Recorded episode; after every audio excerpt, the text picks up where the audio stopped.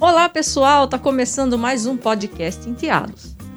E eu vou pedir pro Marcão abrir um parênteses logo no começo do nosso podcast para dizer o seguinte: nós entrevistamos o Dr. Walter Figueiredo, diretor do CESA, e conversamos sobre as vacinas contra a Covid-19. Pois bem, logo depois que a nossa entrevista foi gravada, o governo do estado de São Paulo anunciou a vacinação para os adolescentes de 12 a 17 anos, 15 a 17, 12 a 14 e por aí vai. Portanto, agora a gente vai ouvir um pouquinho sobre o que o doutor acha das vacinas, quais são os benefícios para os adolescentes e tudo mais. Fecha parênteses, Marcão, e bora para a entrevista. Ô mãe! Ô tia! Vô! Mamãe! Pedro! Ô pai! Japa! Enteados, o podcast da família moderna. E no podcast de hoje, a gente vai falar sobre um assunto que está deixando todo mundo de orelha em pé, principalmente para quem tem crianças em casa, para quem tem adolescentes também, que é a questão da vacina contra a Covid. E o Dr. Walter Figueiredo vai falar um pouquinho para nós a respeito disso. Vai ter vacinação para as crianças e para os adolescentes? Existe risco? Vamos começar por partes, né, doutor? Primeiro, não se falou sobre a questão da vacinação, né, para esse para essa faixa etária. E agora, qual que está sendo a recomendação?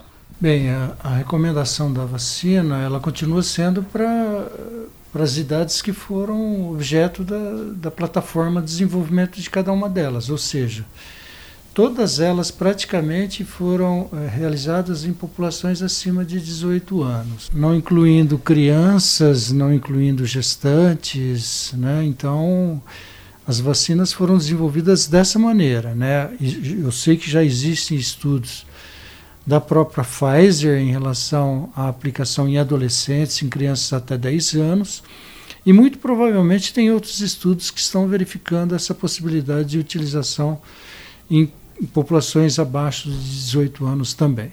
Doutor, a gente tem Coronavac, Janssen, Pfizer, AstraZeneca, enfim, temos uma lista aí de, de vacinas.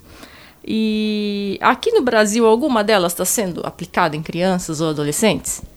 Não, nenhuma vacina ainda tem, tem autorização de ser utilizada nessa faixa etária de menor de 18 anos. E o que, que o senhor acha disso? Acha que esse pessoal deveria ser vacinado? Ou acha que. Porque algumas crianças até contraem a Covid, né? Acha que valeria a pena imunizar esse pessoal, até por conta da escola, né? Que as aulas aí estão meio que paralisadas. O pessoal fica naquela, né? Ah, vamos para a escola. Não, não vamos. Fecha, abre, aquela confusão, né? Eu não tenho dúvida de que a população, inclusive menor de 18 anos, deva tomar. O que, que acontece é que é uma, uma, uma doença completamente nova. É, é, não houve tempo de um desenvolvimento mais é, é, competente né, em relação a essas faixas etárias. Mas tenho certeza que logo, logo aí pela frente a gente vai ter a disponibilidade da vacina também para essa faixa etária, menor de 18 anos. Doutor, a gente chegou aqui e até o senhor estava lendo sobre aquele transtorno pós-Covid, né? Aquelas, aquelas, aquelas comorbidades que ficam depois da doença. Isso também pode acontecer em crianças ou está sendo estudado? Bom, em criança, geralmente, a sintomatologia em criança ela é muito, é, é muito é, pequena, né? Praticamente a maioria das crianças elas são assintomáticas Eventualmente tem um sintoma ou outro. Né? Inclusive, acho que isso talvez seja uma coisa que, que, que permita que você continue propagando, pro, propagando essa doença nas outras pessoas, imaginando que essas pessoas são assintomáticas. Agora, é, no futuro, eu, eu, tenho certeza que o estudo em relação às crianças vai ser muito mais desenvolvido.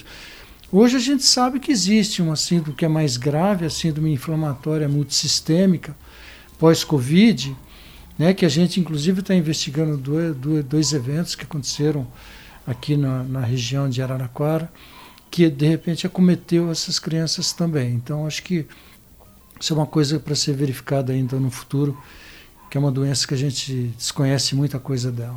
É, a Covid é uma doença completamente nova, né? A gente às vezes acha que já está sabendo alguma coisa, de repente, pá, muda tudo. Qual é a recomendação que o senhor dá, então, para as famílias, para que as crianças se protejam, então, enquanto essa vacina não vem? O que, que é o melhor a ser feito? Fique em casa, brinca sozinho. O que, que pode ser feito por essas famílias? Em primeiro lugar, a gente não vai deixar de, eh, de recomendar sempre agora que a, eh, a utilização de máscara, o distanciamento que tem que existir, é, evitar aglomeração, é, deixar os ambientes ventilados. Isso é o mínimo que as pessoas devem fazer e incorporar na rotina de cada uma delas né, durante esse tempo. Agora, além da questão do Covid, eu acho que é uma questão que, que a gente tem que orientar né, as mães em relação, principalmente às crianças menores de 6 anos, né, que é a questão da vacina influenza. Né. É lógico que essas medidas a gente acaba prevenindo também o acometimento da, da, da, da influenza, da gripe. E a gente tem verificado que as coberturas vacinais nessas faixas etárias de crianças, inclusive de gestantes, está bem abaixo da, da preconizada, que é de 90% da população. A gente hoje está com cerca de 50%. Né? E é uma doença, inclusive a influenza, que ela acaba cometendo, ela tem um maior risco quando ela comete crianças e quando ela comete eh, gestantes, né? como foi H1N1 lá em 2009, 2010, foi naquele momento que apareceu aquela gripe suína. Né?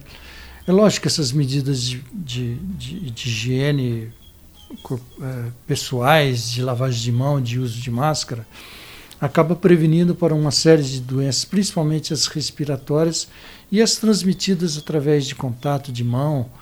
Né? Então, acho que isso é fundamental né, manter as crianças sempre afastadas de aglomeração e devidamente paramentadas aí no sentido de evitar limpinhas, limpinhas utilizando.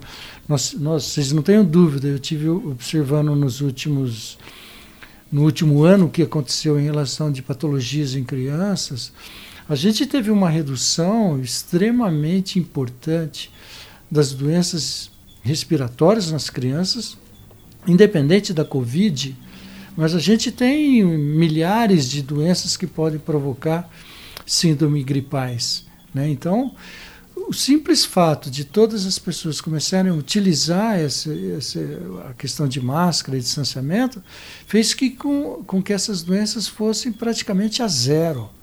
Né? E agora a gente está chegando num momento de proliferação de outros vírus respiratórios, inclusive os da gripe. Por conta do tempo. Isso. Também, né? E imaginando que a vacinação, vocês não tenham dúvida que é uma das medidas preventivas de maior impacto em saúde pública que a gente pode ter é a questão da vacinação. A gente já teve sucesso com, com sarampo, com poliomielite, com inúmeras doenças aí que a vacina de fato fez a diferença. Com certeza, com influenza também faz a diferença e com Covid também vai fazer a diferença no futuro, assim que a gente tem essa vacina disponível para essa faixa etária. E o senhor acha que a vacina contra a Covid para a criançada vai ser no braço ou vai ser na gotinha? Não, a princípio vai ser no braço, vai ser exatamente como a gripe influenza, né? Uma vacina a gente hoje tem vacinas de todos os tipos, né? A gente tem aí é, uma diversidade muito grande, inclusive tem, tem, tem né, pessoas que estão escolhendo a vacina que a gente tem que tomar, a vacina disponível. Né? Elas foram testadas, elas foram mostraram sua eficácia. A gente tem vacina de vírus inativado, que é igual a uma vacina do influenza. A gente tem a Pfizer, que é uma vacina genética. A gente tem a AstraZeneca, que é uma vacina que usa um vetor viral. Né? Ou seja, a gente tem diversas vacinas. Com certeza a da criança vai ser muito parecida com a, com a de influenza.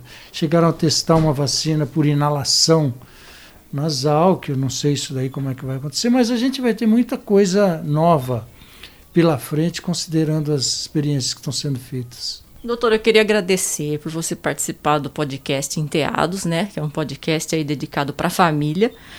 Então a dica para as famílias é que fiquem de olho nas orientações da Secretaria de Saúde do município, né? Sem dúvida.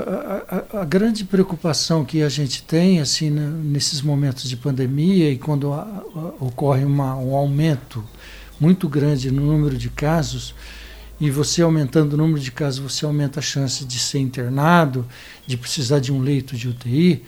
Então, quando existe uma, uma propagação muito intensa, a gente tem que tomar medidas mais restritivas para poder segurar essa disseminação. Porque se a gente segura a disseminação, com certeza a gente vai dar uma folga e uma possibilidade para o sistema de saúde poder atender bem aquela pessoa que eventualmente se contaminou de alguma maneira. Então, que cada um faça a sua parte nesse processo todo. Eu acho que ainda é importante, mesmo com a vacina aí, a gente está acelerando a vacina né, para faixas etárias menores, no sentido de diminuir essa propagação. Enquanto a gente não tem toda a população protegida, a gente tem que manter, sim, todas as medidas aí de, de proteção individuais e coletivas. Doutor, eu agradeço a participação. E Marcão, chama o Zé Gotinha. Zé Gotinha é